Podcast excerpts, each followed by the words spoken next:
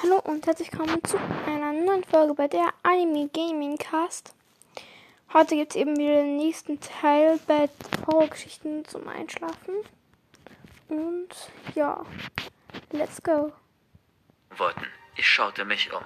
Wieder musterte ich jeden Einzelnen, besonders jedoch meine beiden Freunde Leon und Sebastian. Es bestand die Wahrscheinlichkeit, dass einer von ihnen ausgewählt werden würde. Von den Jungs jedenfalls gehörten sie zu den unbeliebteren. Wir waren zwar alle drei die Nerds der Klasse, doch ich hatte im Gegensatz zu den beiden noch ein paar andere Freunde hier bei uns, auch bei den Mädchen. Ich konnte also sicher sein, bevor es mich traf, würde es eher die beiden treffen. Ich war also eigentlich schon aus dem Schneider, doch ich musste meine Freunde beschützen. Aber wie? Und vor allem zu welchem Preis? Und wen sollte es stattdessen treffen? Jetzt sah ich nervös zu Frau Rose, genauso wie nun alle anderen der Klasse. Sie versuchte gerade, ihren schnellen und lauten Atem zu beruhigen. Die Klasse erwartete, dass sie bald etwas sagte, und das tat sie dann auch, nachdem sie sich einigermaßen beruhigt hatte. Wir werden nicht auf die Forderung dieses Wahnsinnigen eingehen. Jetzt sahen wir Schüler uns wieder untereinander an, mit einer großen Spannung. Das hatten wir erwartet, dass Frau Rose das sagen würde. Aber verdammt, auch wenn das vielleicht auf den ersten Blick das moralisch Richtige und Tugendhafte war, war es eigentlich das Falsche und auch leider total dämlich. Hier war nämlich keine Moral gefragt. Die einzige Frage war diejenige, wie so viele Schüler wie möglich überleben konnten. Das war die einzige Frage, die zählte. Und die Antwort darauf war nun einmal leider, dass wir bei diesem Krankenspiel mitmachten, so furchtbar das auch alles war. Das war zumindest meine Meinung. Und dabei war ich auch längst nicht alleine. Ich konnte es in den Gesichtern meiner Mitschüler sehen, dass die meisten genauso dachten. Also ergriff ich schließlich das Wort. Frau Rose, wenn wir nicht bei dem Spiel mitmachen, sterben wir alle. Das wissen Sie. Wir müssen also jemanden auswählen. Zustimmende Worte aus allen Ecken der Klasse unterstützten mich. Frau Rose wurde jetzt bleich wie ein Gespenst. Auf keinen Fall. Solange ich hier bin, wird kein Schüler von mir. Doch Frau Rose kam nicht weit. Die Schüler rebellierten. Es trat das ein, was ich vermutet hatte. Die Schüler übernahmen jetzt das Kommando. In solch einer Situation war es egal, dass Frau Rose die Lehrerin war, dass sie eine Art natürliche Autorität mit diesem Job hatte. Hier ging es um Leben und Tod. Und wenn Frau Rose sich weigern würde, mitzumachen, würde man sie also dazu zwingen. Am lautesten wurde Sven. Man konnte sagen, dass er das Alpha-Tier unter den Jungs war. Er nutzte die Gunst der Stunde. Also alle mal herhören, brüllte er in die Menge. Und sofort verstummten alle. Wir alle wollen das hier nicht. Ich denke, so viel ist klar. Wir müssen das hier aber tun, um zu überleben. Deswegen bitte ich jetzt einfach jeden Einzelnen, einen Jungen und ein Mädchen auszuwählen und auf einen Zettel zu schreiben. Dieser Zettel kommt dann zu mir und ich werte an der Tafel vor euren Augen das Ergebnis aus. Ich denke, so ist es am besten. Das ist nicht nötig, widersprach nun Isabella aus der hintersten Reihe laut. Von dem Mädchen schlage ich Nicole vor. Was sagt ihr dazu, hm? Es würde doch sowieso Nicole treffen. Dann nehmen wir doch einfach direkt sie. Was ist? Was sagt ihr? Es folgte ein sehr zurückhaltendes, aber trotzdem zustimmendes Gemurmel von ein paar der Mädchen. Die anderen schwiegen. Doch keiner, auch von den Jungs nicht, setzte sich für Nicole ein. Nicole war die absolute Außenseiterin in der Klasse. Stocksteif war sie die ganze Zeit dagesessen, am ganzen Körper zitternd. Sie hatte schon erwartet, dass es sie treffen würde. Doch jetzt, wo man ihren Namen laut gesagt hatte, stieß sie einen Laut der Panik aus und sah hilflos in die Gesichter ihrer Klassenkameraden. Doch immer noch sagte keiner etwas. Diese Aufgabe hatte uns jetzt schon kaltblütig werden lassen. Jeder wollte überleben. Und auch wenn diese Wahl vollkommen ungerecht und grausam war, waren alle okay damit. Denn wenn Nicole ausgewählt wurde, hieß es zumindest für die anderen Mädchen, dass sie sicher waren, dass sie überleben durften. Jetzt sah Nicole zu Frau Rose, ihre letzte Hoffnung. Doch auch sie blieb stumm. Tränen kullerten ihre Wangen hinunter. Frau Rose hatte aufgegeben. Sie wusste, dass uns Schüler nichts davon abhalten würde, diese Aufgabe zu erfüllen und Nicole nun als unser erstes Opfer auszuwählen. Die Wahl war also nun auf Nicole gefallen. So schnell. Dazu hat es nur ein paar Worte der vorlauten Isabel gebraucht. Als Nicole erkannte, dass sie also die endgültige Entscheidung für das weibliche Opfer war und keine Hilfe bekommen würde, sprang sie auf. Sie versuchte zu fliehen, doch darauf waren die anderen vorbereitet gewesen. Sofort wurde sie von ein paar anderen Mädchen festgehalten und unter verzweifelten Schreien überwältigt. Am Ende wurde die heulende und um ihr Leben kämpfende Nicole von allen aus der Klasse gegen die Wand gepresst Und zwar so lange, bis sie schließlich kraftlos aufgab. Die Mädchen stellten sich vor sie und hielten sie in Schach. Nicole war in diesem Moment ihre Überlebensversicherung. Frau Rose begann jetzt laut zu schluchzen, aufgrund dieses furchtbaren Anblickes. Wir Jungs sahen uns gegenseitig an. Jetzt waren wir an der Reihe. Neben mir hörte ich, wie Sebastian und Leon schnell und ungleichmäßig atmeten. Genauso wie ich wussten die beiden natürlich, welchen Stand sie in der Klasse hatten und dass die Wahl wahrscheinlich auf sie fallen würde, vor allem wenn man bedachte, was gerade mit Nicole passiert war. Also gut, ergriff Sven jetzt wieder das Wort. Dann machen wir es so. Dann schlage ich Sebastian vor. Nehmen wir ihn, oder Jungs? Die anderen nickten zustimmt. Verdammt nochmal, das konnte ich einfach nicht zulassen. Ich sah zu Sebastian. Er war kurz davor, eine Panikattacke zu bekommen. Ich sah, dass er am liebsten aufspringen und fliehen wollte, doch das sahen auch alle anderen. Jeder von den Jungs sah zu Sebastian. Sie warteten nur darauf, bis er sich bewegte, um sich dann auf ihn zu stürzen, wie eine Schlange auf seine Beute. Sebastian war geliefert. Er hatte keine Chance. Er war auch nicht in der Lage, etwas zu sagen, genauso wenig wie Leon. Für ihn war die Situation nach Sebastian am allerschlimmsten. Da war gerade sein bester Freund am Pranger. Aber Leon wusste genau, wenn er sich für ihn einsetzen würde, dann würde die Wahl sofort auf ihn fallen. Es hatte keinen besonderen Grund, dass Sven Sebastian genannt hatte. Er hätte auch genauso gut Leon nehmen können. Er hatte einfach einen von den beiden gewählt. Ich wusste, es war nun an mir, mich für Sebastian einzusetzen. Und das war ich auch bereit zu tun. Selbst wenn das Ganze dann schließlich sogar auf mich zurückfallen würde. Ich stimme dagegen, sagte ich laut und stand dabei auf. Völlig geschockt sahen mich meine Mitschüler an. Ich finde, Sven sollte genommen werden. Und dabei zeigte ich auf ihn, auf das größte Alpha-Tier aus unserer Klasse. Bei den Mädchen wurde die Außenseiterin genommen, begann ich zu argumentieren. Aber ist es nicht unfair, wenn auf beiden Seiten die Außenseiter genommen werden? Nein, ich finde, wenn schon bei den Mädchen die Außenseiterin gewählt wird, dann sollte es bei uns einen der coolen treffen. Das wäre nur fair. Sven starrte mich völlig entsetzt an. Seine Augen quollen hervor vor Wut. Ich dachte, er würde sich jeden Moment auf mich stürzen und mir den Hals umdrehen. Was? Was hast du da gerade gesagt? sagte er zu mir. Es war wirklich eine Mammutaufgabe, seinen Blick standzuhalten. Sven war so unfassbar furchteinflößend, aber ich wusste, davon durfte ich mich nicht unterkriegen lassen, wenn ich meinen Freund retten wollte. Ich habe gesagt, antwortete ich laut, ich finde, bei uns sollte der Coole daran glauben. Und das wär's dann du, Sven. Jetzt ballte Sven beide Fäuste. Sein ganzes Gesicht war nun verzerrt und angespannt und kochte rot vor Wut. Dann zeigte er mit seinem Finger auf mich.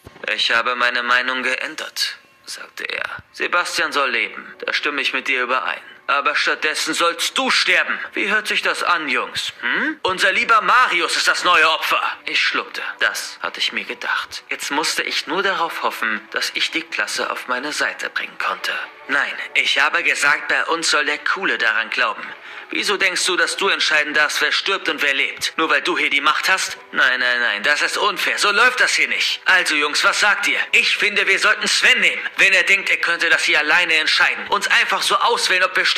So wie Isabella. Dann sollte er daran glauben. Wir machen es genau andersherum. Ich erhielt Zustimmung. Von ein paar Jungs, ja. Ich schien sie angesteckt zu haben. Doch natürlich ließ Sven sich nicht so leicht unterkriegen. Mit bösen Augen funkelte er jeden einzelnen meiner Mitschüler an. So, als würde er ihm direkt ins Gesicht sagen, wenn du jetzt für mich stimmst, dann stirbst du. Und leider war dieser Blick stärker als meine Worte. Die Jungs wurden langsam eingeschüchterter. Ich sah zu Leon und Sebastian. Sie starrten mich an, sie. Sie hatten jetzt Angst um mich. Also, rief Sven triumphierend. Wer ist dafür, dass Marius derjenige ist, der daran glauben soll? Alle Jungs hoben mit dem Blick auf den Boden gerichtet die Hand. Zumindest alle außer mir, Bastian und Leon. Ich konnte die Schuldgefühle in Sebastians Blick sehen. Ich hatte versucht, ihn zu retten. Doch dafür musste ich jetzt einen hohen Preis zahlen. Nun war ich derjenige, der ausgewählt wurde, und Sven lachte höhnisch. Tja! Ich sah schon die Jungs auf mich einstürmen, doch dann rief plötzlich eine Mädchenstimme. Halt! Moment! Die Jungs drehten sich um zu den Mädchen, die immer noch Nicole bewachten. Sophia, unsere Klassensprecherin, hatte die Stimme erhoben. Hier stimmen alle ab, auch die Mädchen redete sie weiter. Also, wer ist dafür, dass Sven derjenige von den Jungs ist, der ausgewählt wird? Alle Mädchen hoben die Hand. Plus natürlich noch Leon und Sebastian. Ich konnte es nicht glauben. Ich war gerettet. Doch ich konnte jetzt keine Zeit verlieren, mich darüber zu freuen. Schließlich würde Sven ganz sicher gegen das Ergebnis rebellieren. Vielleicht würde es sogar zu einem Kampf kommen.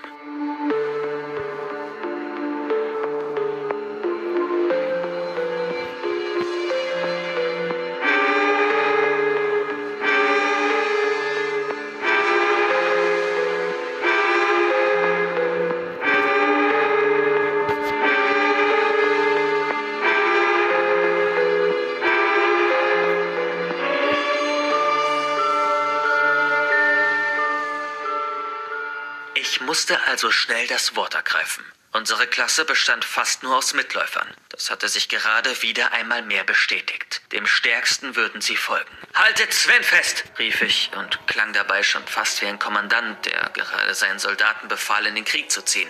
Und tatsächlich, obwohl eigentlich alle Angst vor Sven hatten, nahmen drei Jungs ihren Mut zusammen und packten ihn, ehe er fliehen konnte. Auch Sebastian und ich stürzten uns auf ihn. Und darauf folgten auch die anderen. Sven wehrte sich zwar wie ein Wildtier, doch obwohl er der stärkste von uns allen war, war er natürlich chancenlos gegen den Rest. Doch kurz nachdem Sven den Widerstand aufgegeben hatte, traf mich auf einmal der Schlag. Ich erstarrte. Verdammt nochmal, ich hatte eine Sache in meiner Gleichung vergessen, und zwar Frau Rose. Es war allseits bekannt, sie war die beste Freundin von Svens Mutter. Sie kannte ihn seit der Geburt, und ihr ältester Sohn war sein bester Freund. Für sie war Sven schon beinahe wie ein eigener Sohn.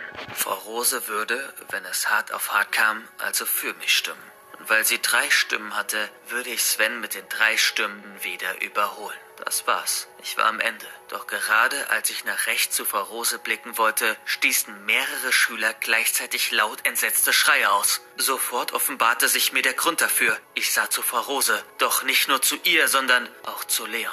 Frau Rose lag auf dem Boden und Leon über ihr, seine Hände fest um ihren Hals. Frau Rose rührte sich nicht. Leon hatte sie erwürgt. Während sich alle auf Sven gestürzt hatten, hatte er den Tumult genutzt und sich unbemerkt auf Frau Rose gestürzt. Deswegen hatte sie auch gar nichts gesagt. Leon wusste genau, wie es um die Beziehung zwischen Frau Rose und Sven stand. Ihm war klar gewesen, dass sie ihre drei Stimmen letztendlich für Sven abgegeben hätte. Er hatte gerade unsere beliebte Lehrerin getötet. Und das nur, um mich zu retten. Jetzt konnte sie ihre Stimme nicht mehr abgeben. Den Schreien folgte eine lange, tiefe Stille. Niemand sagte etwas.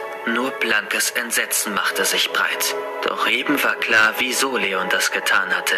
Leon sah mich an, mit verweimtem Gesicht. Völlig sprachlos sah ich zurück. Das, das hättest du nicht tun müssen, sagte ich. Nicht für mich. Doch, das hätte ich tun müssen, antwortete Leon ungewollt heroisch. Das musste ich, denn du hättest das gleiche für mich getan. Auf die Stille, die erst eine Ewigkeit anzuhalten schien, folgte dann der nächste Ausbruch, und zwar von Sven.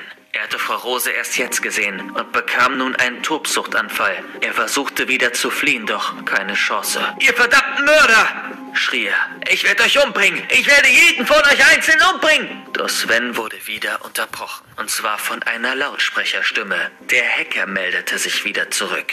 Die 20 Minuten sind vorbei, meine Lieben, sagte er feierlich. Ich hoffe, ihr habt euch alle entschieden. Wenn nicht, wisst ihr ja, was euch erwartet. Jetzt schauten sich alle Schüler wieder gegenseitig an. Die Mädchen, die Nicole in Schach hielten und die Jungs, die Sven bewachten. Daran hatten wir alle gar nicht mehr gedacht. Bei all dem, was gerade passiert war, wir hatten ja immer noch einen Verräter unter uns. Doch niemand hatte sich auch nur im geringsten verdächtig oder irgendwie anders verhalten. Wir hatten keine Ahnung, wer es war, doch wir würden es gleich erfahren. Meine Helfer, rief der Hacker nun noch feierlicher. Ich bitte euch, die Auserwählten nun zu töten. Wenn es keine zwei gibt, dann tötet einfach alle. Und dann lachte der Hacker. Er lachte noch lauter als zuvor. Dann folgte wieder Stille. Das war es. Der Hacker verstummte komplett. Und auch hier in meiner Klasse sagte niemand mehr ein Wort. Alle warteten. Was würde passieren? Ich hatte das Gefühl, dass man die Herzen aller Schüler laut klopfen hören konnte. Alle sahen sich um. Allen stand die Angst ins Gesicht geschrieben. Doch am allermeisten natürlich Nicole und Sven. Ich sah Sven direkt an. Mit verhassten Augen starrte er mich an. Und ich starrte zurück. Ich war für seinen Tod verantwortlich. Und dann lachte ich. Ich lachte höhnisch und teuflisch. Und meine Augen begannen zu funkeln. Ich ging auf Sven zu, holte meine Pistole aus der Tasche und schoss ihm direkt ins Gesicht. So, das, also das war jetzt die Geschichte. Und ich werde wahrscheinlich nur die zweite Geschichte, also die nächste Geschichte an, Teil abspülen. Kommt, kommt drauf an, wie lang die ist. Weil die Folge ist jetzt bis 15 Minuten lang und ich werde einfach die andere abspringen. Kommt drauf, wie lang sie ist. Das habe ich ja schon gesagt. Wieso, wie, das eigentlich wiederhole ich mich so oft. Egal. Auf jeden Fall spielt es die nächste ab und ja.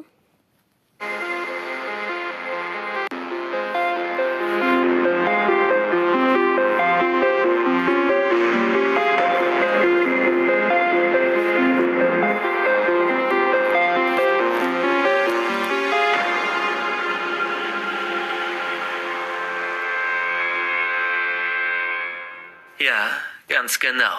Ich war der Verräter in unserer Klasse. Ich gehörte mit zu dem Team, die unsere Moodle-Webseite gehackt hatten.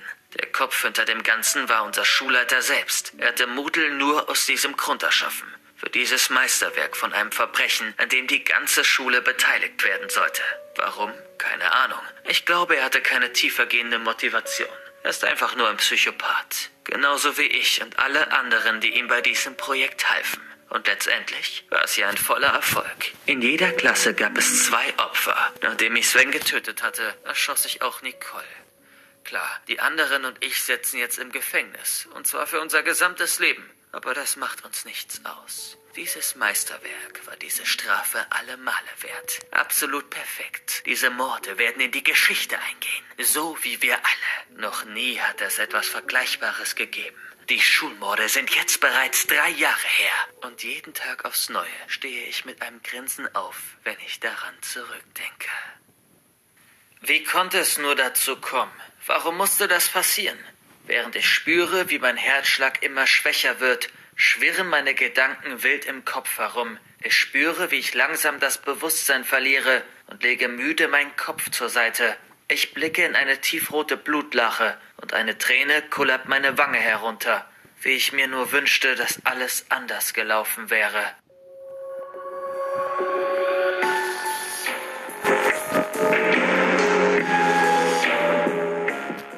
Oh Mann, seufzend stütze ich meinen Kopf in meine rauen Hände und schaue wieder zu meinem alten, flimmernden Bildschirm hoch. Die roten Zahlen springen mir förmlich ins Gesicht und ich fühle einen dicken Kloß in meinem Hals. Ich kann meinen Kumpel nicht schon wieder um Geld bitten. Ich hasse dieses Gefühl, jemandem etwas schuldig zu sein. Mein Leben ist ein ziemliches Chaos. Der Druck an der Uni war vor ein paar Jahren so groß, dass ich fast verrückt geworden bin. Immer ging es nur darum, Leistung zu erbringen. Gute Noten waren alles. Und meine Kommilitonen, die hatten alle nur ein Ziel vor Augen. So schnell wie möglich reich zu werden. Und scheiß auf die Gefühle anderer. Ich habe diese Oberflächlichkeit gehasst und als mir das alles zu Kopf gestiegen ist, habe ich einfach beschlossen, alles über einen Haufen zu werfen und mich einfach mit Gelegenheitsjobs über Wasser zu halten. Ich habe schon gefühlt alles Mögliche gemacht. Hunde zum Gassi gehen ausgeführt, Obst etikettiert, als Clown bei Kinderpartys irgendein Blödsinn gemacht. Ich kenne alles. Doch das Leben in New York ist eine harte Nummer. Und gefühlt bin ich mit meinem Konto immer im Minus gewesen. Ich schaue mich in meiner mit Dreck verseuchten, mickrigen Wohnung um. An der einen Wand ist der Putz schon total heruntergekommen. An jeder Ecke hängt gefühlt ein Spinnennetz. Und der Müll schwappt über mit leeren Instanudelnpackungen. Eine absolute Müllhalde. Von meinem letzten Kellnerjob wurde ich rausgeworfen, weil die blöde Köche meinte, dass ich sie angegraben hätte. Dabei war sie diejenige, die mich die ganze Zeit so komisch angestarrt hat und mich die ganze Zeit gefragt hat, was ich nach der Arbeit mache. Als ich ihr dann klipp und klar sagte, dass ich kein Interesse an ihr hatte, kam am Tag darauf der Chef mit hochrotem Kopf durch die Tür und ich wurde ohne Wenn und Aber gekündigt. Natürlich glaubte keiner der Aussage eines 22-Jährigen und jetzt habe ich den Mist. Zwei Wochen suche ich schon nach Arbeit und wenn ich nicht in den nächsten Tagen was finde, wird mir noch der Strom abgeschaltet. Das wäre ein neuer Tiefpunkt für mich. Der helle E-Mail-Nachrichtenton schreckt mich aus meinen Gedanken raus und mit aufgerissenen Augen fliege ich die Zeilen der E-Mail durch. Wollen Sie 500 Euro gewinnen? Dann müssen Sie nur... Oh Mann, so ein Mist. Wieder irgendein Spam. Ich schwöre, ich... Wenn das wieder so eine Spam-Mail ist, dann schmeiße ich den verdammten Computer gegen die Wand. Meine Augen huschen über den Inhalt der Nachricht und mein Herz macht einen Sprung. Ein Restaurant braucht schon ab heute Abend dringend einen Tellerwäscher. Und die wollen mir 60 Dollar die Stunde geben? Ist das ein verdammter Witz? Die veralbern mich doch bloß. Kein Tellerwäscher würde jemals so viel Kohle die Stunde bekommen. Wann soll ich erscheinen? Verdammt, schon in einer halben Stunde? Schnell schaue ich auf die Adresse und merke, dass es am anderen Ende der Stadt liegt. Wenn ich direkt losfahre, könnte ich es schaffen, pünktlich da zu sein. Ich habe keine Zeit zu überlegen. Schnell stülpe ich meine Mütze und Jacke über und stolper aus meinem Apartment in den dunklen Treppengang hinaus. Fuchtelnd krame ich währenddessen, als ich die Treppen runterspringe, meinen Schlüsselbund aus der Jacke raus. Während ich mein altes Fahrradschloss aufschließe, merke ich, wie verdammt kalt es draußen geworden ist und dass ich eigentlich viel zu wenig wenig anhabe. Doch ich habe keine Zeit, um mich umzuziehen. Mit voller Kraft trete ich in die Pedale und schlängel mich durch die vollbesetzten Taxis und Busse durch. Verdammt, ich werde zu spät sein. Links, rechts, wieder links. Mein Handy-Navi hat sich eine merkwürdige Strecke ausgesucht, da nicht mal ich die Straßen kenne. Vielleicht liegt es aber daran, dass es schon dunkel wird und ich fast nichts mehr kenne, da ich natürlich kein Geld hatte, um mir eine gescheite Fahrradlampe zu besorgen. Das Ziel befindet sich auf der rechten Seite, ertönt plötzlich die automatische Frauenstimme meines Handys und ich drücke ruckartig die nicht wirklich funktionierenden Bremsen meines Fahrrads. Ich blicke mich um, doch kann in der Dunkelheit nichts außer dem Leuchten des kleinen Diners erkennen. Vorsichtig lehne ich mein Fahrrad gegen die Wand an und drücke die knarrende Tür auf. Ich treffe auf einen Mix von Gerüchen, von Pancakes bis hin zu Pommes, die von Fett zu triefen scheinen, und sofort läuft mir das Wasser im Munde zusammen. Schon seit Wochen habe ich keine richtige Mahlzeit zu mir genommen, und ich höre meinen Magen knurren. Hi, ich habe heute eine von Ihren E-Mails bekommen, dass Sie noch jemanden für die Stelle des Tellerwäschers suchen, frage ich den grimmig dreinschauenden Herrn hinter der Theke. Er blickt zu mir hoch. Ich kann sein Gesicht nicht ganz erkennen, da er eine Maske trägt und seine Brille etwas verdunkelt zu sein scheint. Er mustert mich eine Weile, bis ich nicht mehr weiß, wo ich hinschauen soll. Bist du James? raunzt er mich in einem unfreundlichen Ton an. Etwas eingeschüchtert nicke ich. Dann komm mit mit mir. Eilig hasste ich dem Mann hinterher, der sich als Besitzer des Diners herausstellt. Mit ein paar schnellen Handgriffen zeigt er mir, wo alles liegt und was ich zu tun habe. Nach zehn Minuten stehe ich schon in voller Montur da und beginne die ganzen Reste der hochgestapelten Teller in den Abfall zu schmeißen und die Teller sauber zu spülen. Ich hatte gar keine Zeit zu fragen, ob ich auch wirklich 60 Dollar die Stunde bekommen würde und was überhaupt die Bedingungen sein würden, aber da ich so froh bin, endlich wieder Arbeit zu haben, entschließe ich einfach, das etwas später zu fragen. Entschuldigung, aber wie lange geht meine Schicht heute? frag ich ihn, als er wieder durch die Schwingtüren reinschlürft und mir die dreckigen Teller in die Spüle schmeißt. So lange, wie ich es sage, schnauzt er mich an und bevor ich ihn auf meinen Lohn ansprechen kann, ist er schon wieder verschwunden. Ich blicke auf die Uhr, die an der Wand hängt und sehe, dass es gerade mal 19 Uhr ist. Ich merke, dass ich recht schnell mit dem Abwasch vorankomme, da der Chef mir nicht so viel Geschirr bringt. Als ich mit einem fertig bin, traue ich mich einen Blick in das Innere des Diners zu werfen und stelle zu meinem Erstaunen fest, dass gerade einmal vier Gäste da sind.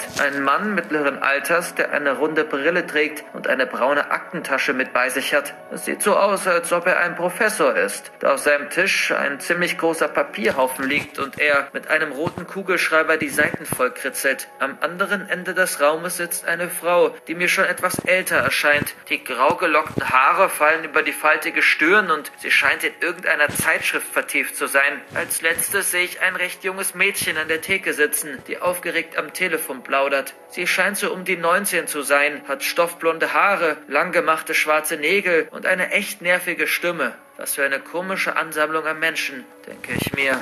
Bist du fertig? Erschrocken fahre ich zusammen und blicke in das immer noch verdeckte Gesicht meines neuen Chefs. Merkwürdig, irgendwie kommt mir dieser raue Umgangston etwas bekannt vor.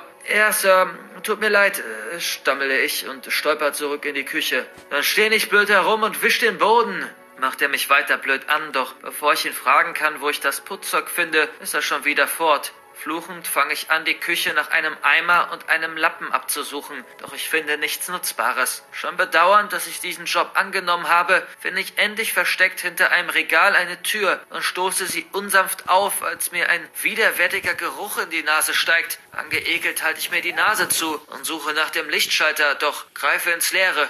Mit einer Hand hole ich mein Handy raus und mache die Lampe an, um überhaupt etwas erkennen zu können, und entdecke eine recht kurze, doch ziemlich steile Treppe. Vorsichtig steige ich die Treppe hinab. Hat der Besitzer hier ein Rattenproblem? Der Geruch wird mit jedem Schritt intensiver und ich kann es schon fast nicht mehr aushalten. Endlich erreiche ich die letzte Treppenstufe und sehe in der Ecke einen alten roten Eimer und einen ziemlich ranzigen Wischmopp. Ah, verdammt. Ich stolper über etwas Weiches und lande in etwas Klebrigen. Fluchend suche ich den Boden nach meinem Handy ab und greife wieder nach etwas recht Schwerem und Weichem, aber auch etwas Hartem. Was ist das bloß? Endlich fassen meine Hände mein auf dem Boden liegendes Handy und ich leuchte neugierig den Boden ab. Doch was da auf dem Boden liegt, bringt mein Herz zum Stillstand.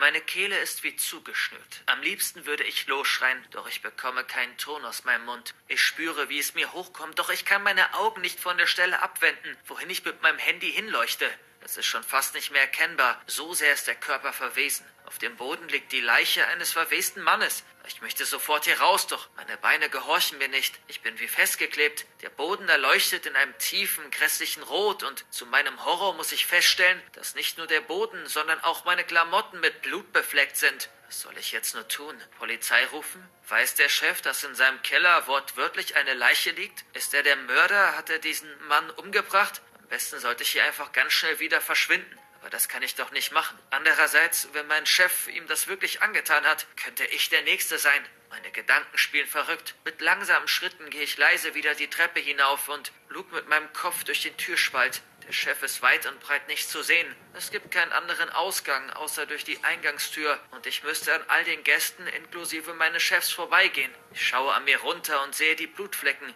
Schnell finde ich eine dreckige Schürze und schaffe es, das Grauen auf meinen Klamotten ganz gut zu verdecken. Ich könnte einfach rausgehen und so tun, als ob ich eine rauchen müsste. Das würde doch keiner in Frage stellen und ich könnte mich schnell auf mein Fahrrad setzen und für immer diesen Ort verlassen. Dann werde ich die Bullen rufen und die sollen sich mit dem creepy Scheiß auseinandersetzen. Ich bin dann fein raus und die können ihren Mord, das Ganze hier auflösen, aufklären. Doch als ich gerade einen weiteren Schritt machen möchte, spüre ich etwas Spitzes und Hartes an meiner Seite. Willst du verschwinden, Jungchen? Ich spüre, wie der Schweiß auf meiner Stirn hervortritt. Nein, nein, natürlich nicht. Ich wollte nur gerade mal schnell auf die Toilette, stammle ich und versuche mir meine Todesangst nicht anmerken zu lassen. Ich drehe den Kopf etwas zur Seite und sehe etwas aufblitzen.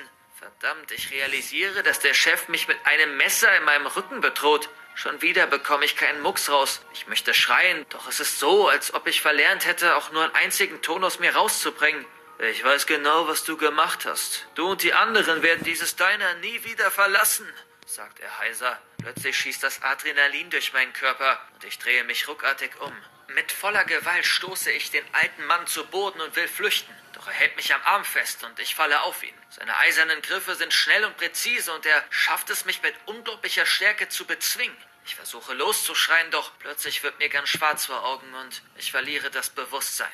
Laute Schreie ertönen. Ein abscheulicher Geruch steigt mir in die Nase. Ich versuche irgendwas rauszuhören, doch ich kann keine Zusammenhänge erkennen. Langsam versuche ich meine Augen aufzumachen. Es fällt mir unglaublich schwer. Irgendetwas steckt in meinem Mund. Ich will es rausnehmen, doch meine Hände stoßen gegen etwas Raues. Was zur. Meine Hände und Füße sind fest mit Kabelbinder festgezogen, dass ich schon fast das Gefühl in ihnen verloren habe.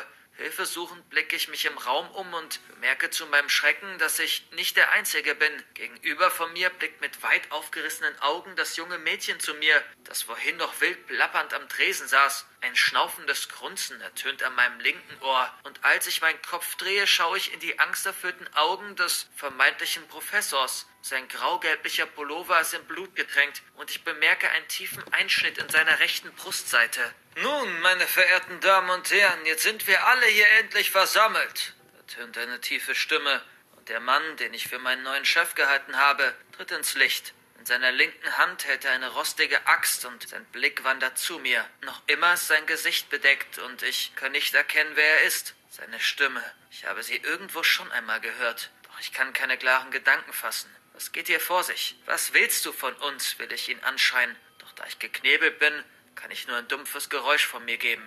Du kannst dir versuchen, die Lunge aus dem Hals zu schreien, es wird dich eh keiner hören, sagt er hämisch. Auch die anderen versuchen zu schreien und sich aus ihren Fesseln zu befreien, doch es bringt nichts. Wach auf, du verdammtes Milchstück! schreit der Besitzer plötzlich aus vollem Hals und tritt mit voller Gewalt gegen etwas in der Dunkelheit. Zu meinem Grauen muss ich feststellen, dass die letzte Hoffnung, an die ich mich geklammert habe, was uns retten könnte, ebenfalls gefesselt und geknebelt am Boden liegt. Die ältere Frau mit den grauen Haaren liegt blutüberströmt auf dem Boden. Eine tiefe Wunde klafft über ihrer zerzausten Stirn. Meine Gedanken spielen verrückt. Was will nur dieser Psychopath von uns? Warum sind wir hier, fragst du dich bestimmt flüstert der Chef mir bösartig zu und kniet sich vor mich. Lass mich dir eine Geschichte erzählen. Die Geschichte eines jungen Mädchens. Ein junges Mädchen, das behütet aufgewachsen ist. Sie wurde von ihren Eltern geliebt, doch als die Mutter aufgrund von Lungenkrebs in frühen Jahren starb, hat das einen Riss in die Beziehung des Vaters und der Tochter gebracht. Das Mädchen hat angefangen, sich immer mehr zurückzuziehen. Der Vater musste viel arbeiten, um über die Jahre seine angesammelten Schulden abzubezahlen, weshalb ihm die Zeit fehlte, sich um seine Tochter zu kümmern. Er merkte nicht, dass das Mädchen an einer schlimmen Krankheit litt. Er merkte nicht, dass sie von ihrem Geschichtslehrer immer und wieder angegraben wurde. Er merkte nicht, dass sie nach Hilfe suchte, doch nirgendwo Unterstützung fand. Ihre beste Freundin sagte, dass sie doch nur Aufmerksamkeit möchte. Die Schultherapeutin nahm ihre Sorgen nicht ernst und sagte, dass sie sich das alles nur ausdenken würde. Das Mädchen hielt es irgendwann nicht mehr aus und eines Tages war sie fort, verschwunden, abgehauen, ein neues Leben irgendwo anders angefangen. Ich habe sie seitdem nie wieder gesehen. Meine Augen füllten sich mit Tränen. Ich blickte zu dem Mann, der jetzt seine Maske und seine Brille ablegt. Ich blickte zu dem Mann, dessen traurige Augen die meinen sind. Ich blicke in die Augen meines Vaters.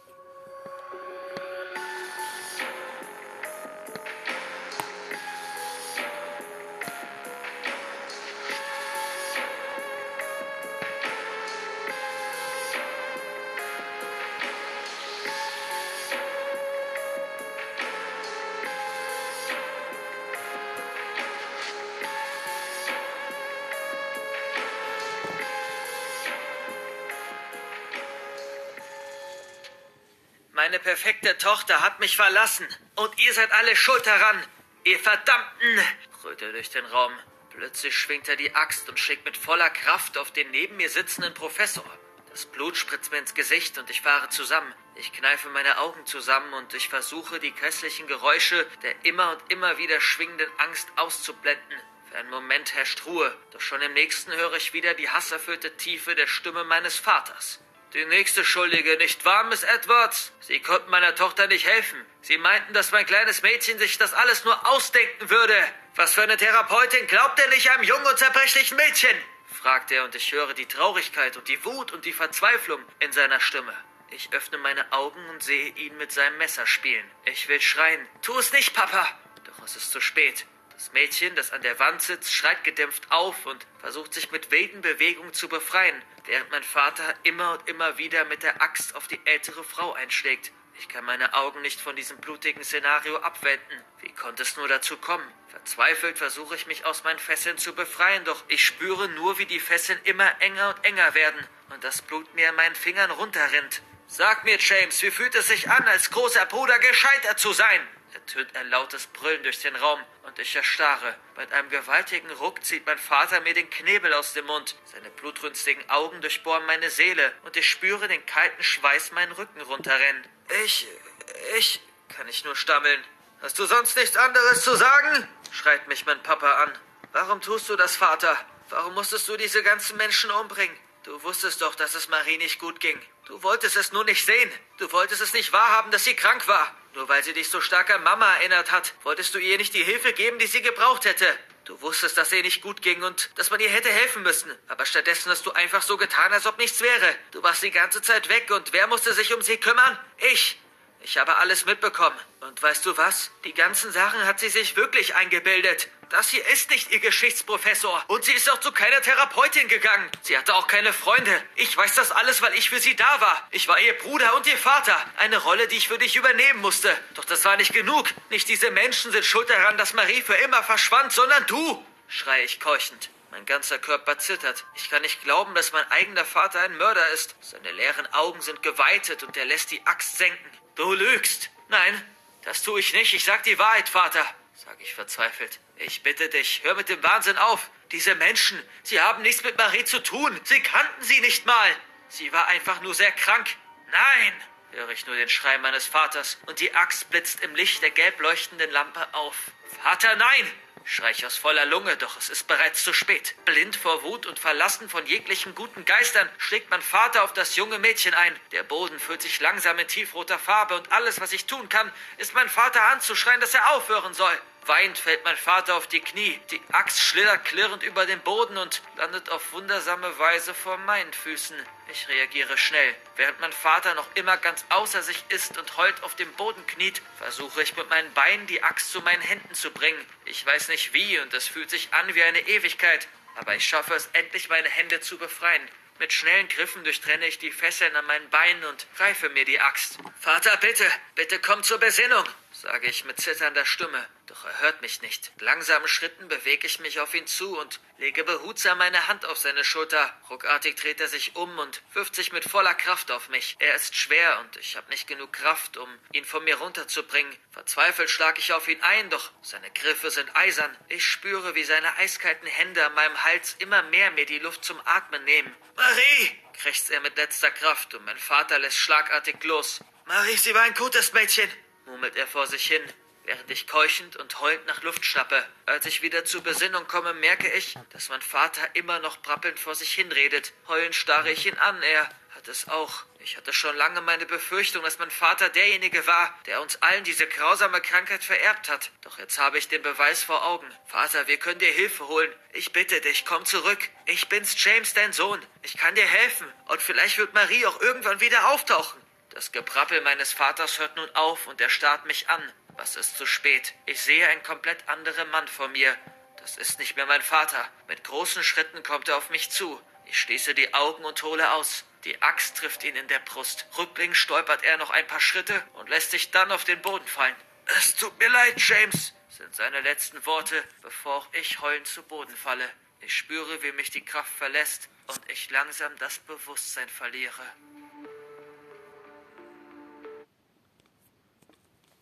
So, das war eben die zweite Geschichte. Hoffentlich euch die Folge, hoffentlich euch die Folge gefallen. Die nächste Geschichte wird wie immer in der nächsten Folge kommen. Und ja, ciao, ciao.